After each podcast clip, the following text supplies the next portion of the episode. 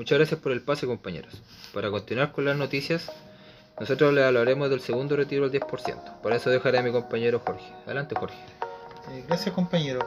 La discusión por el eventual segundo retiro del 10% de la FP, que se votará hoy a eso de las 15 horas, en la Comisión de Constitución.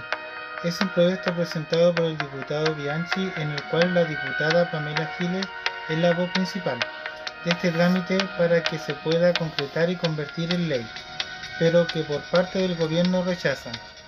La parlamentaria señaló que según sus cálculos la iniciativa podría ser aprobada el 25 de diciembre. No obstante, en la ley se aclara que la solicitud se realizaría desde el 31 de diciembre. A diferencia de la primera vez, esta vez se pagaría en una sola cuota y tendría un mínimo de 35 OF y un máximo de 150 OF.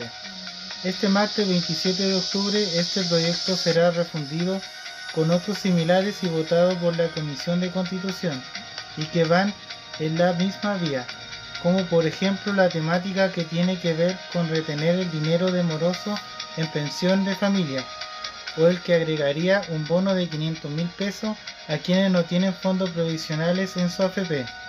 Si el proyecto llega a ser aprobado por la Comisión de Constitución, cumpliría recién un primer paso en la tramitación. Luego deberá ser revisado por la sala de la Cámara de Diputados.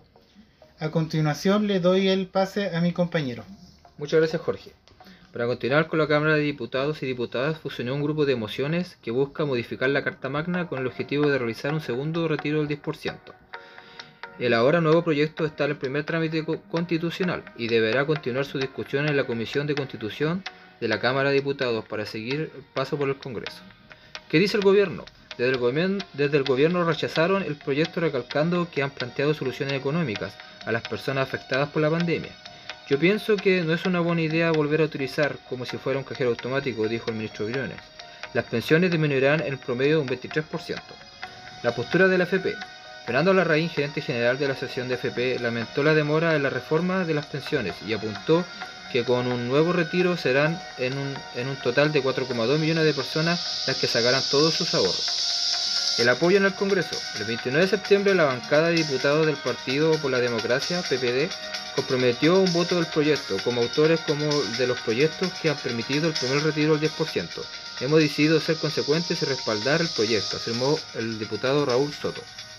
Para finalizar, la senadora Jimena Rincón, senadora por la democracia cristiana, utilizó su cuenta de Twitter para señalar que hace casi inevitable respaldar el proyecto frente a la inoperancia del gobierno.